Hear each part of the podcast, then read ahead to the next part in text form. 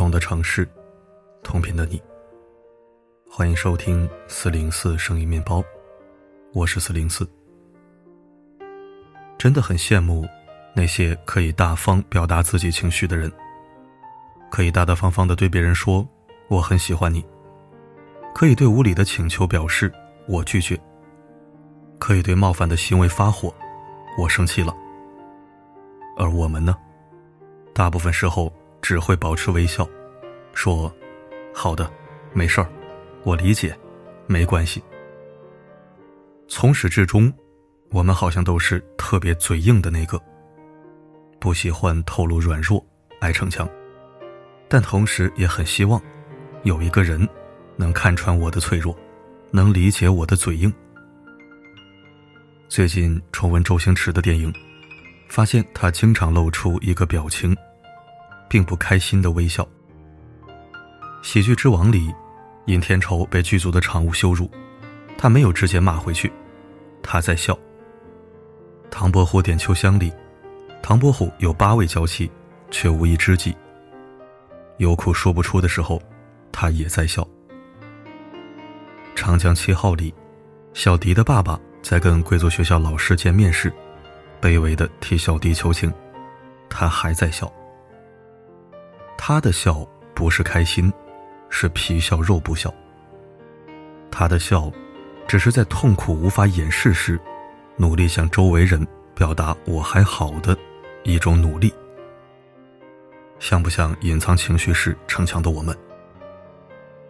这些年，我面试过很多求职者，每当我婉拒时，他们多半是点头微笑，表示理解和接受。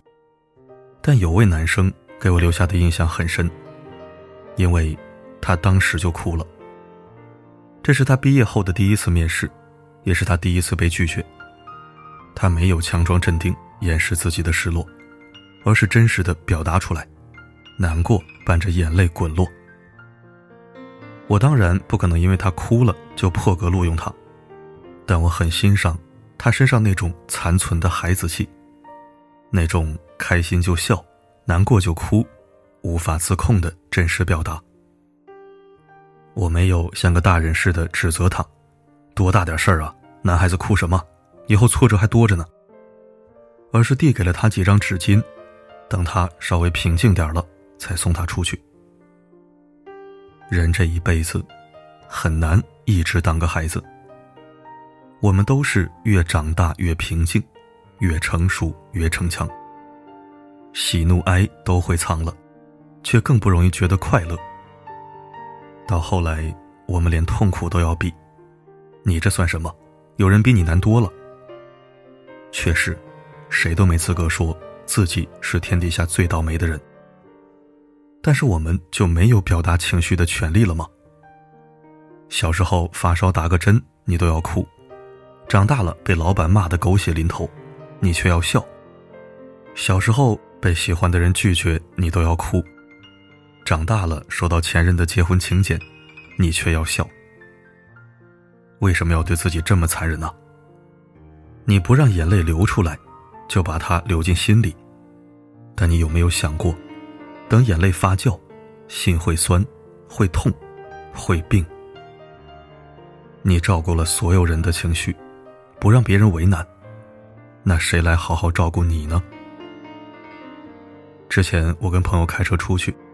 车辆提示车胎压力低，朋友没在意。等开出去没多远，我们才发现原来是车胎扎了。附近没有汽修店，不得已叫了拖车，因此耽误了好多事。现在想想，情绪这东西，跟报警器是一样的。当你感到不快乐的时候，就是情绪在向你发出信号。生活里可能出现了一些不对劲的事情。你需要察觉到他们，找到解决和处理的方法。如果你强装镇定，无视情绪的警示，这就好比你的报警器一直在响，但你只是一次又一次的关掉警报，这会带来更大的危险。回想你每次压抑情绪的时候，在怕什么呢？怕表达了喜欢，被别人拒绝而难堪；怕直接的拒绝。看到别人失望的表情，怕愤怒的情绪影响了别人对你的看法。你有没有发现，你只怕别人，唯独不怕自己？你所有的犹豫和隐忍，都是在为别人考虑。拜托，你到底在过谁的人生啊？我们都应该学学反矫情达人秦海璐，他从不遮掩自己的情绪。在面对别的嘉宾委屈却隐忍的吐槽时，秦海璐直截了当的说：“你委屈，人家替你出头，你又不要，转过头自己哭，你在干嘛呢？”在中餐厅里，面对大厨的高要求和几个人的现状，秦海璐也没有逞强的附和，而是直接承认：“你不要太高要求了。”我们现在没有那种水平。承认自己难过委屈，有什么羞耻的？承认自己水平不够，有什么丢人的？逞强着微笑，嘴硬着接受，事情并不会变好。反之，是你还要花费更大的精力，为压抑的情绪而买单。你会因为嘴硬，失去很多东西。先是你喜欢的人。然后是关心你的朋友，最后，变成了一个没有态度、没有性格的老好人。这不是你想要的。听我的，你要改，哪怕被拒绝、被误解、被疏远，你也要坚持。保持爱谁谁的心态，日子会轻松很多。在真实表达、成全自己这条路上，你。一步也不能让。简单点，说话的方式简单点，递进的情绪请省略。你又不是个演员，别设计那些情节。没意见。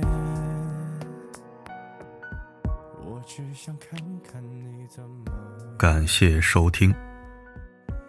今天是下半年的第一天，时间不能算，越算心越颤。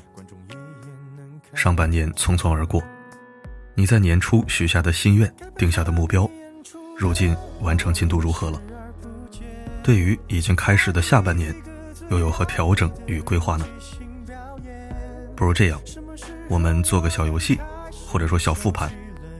用四个字总结一下上半年，再用四个字展望一下下半年。当然了，如果四个字不够，你可以按照你的意愿来，不过最好要公正哦，照顾一下重度强迫症的四零四。开玩笑的，你随意喽。好了，今天我们就说到这儿。我是四零四，不管发生什么，我一直都在。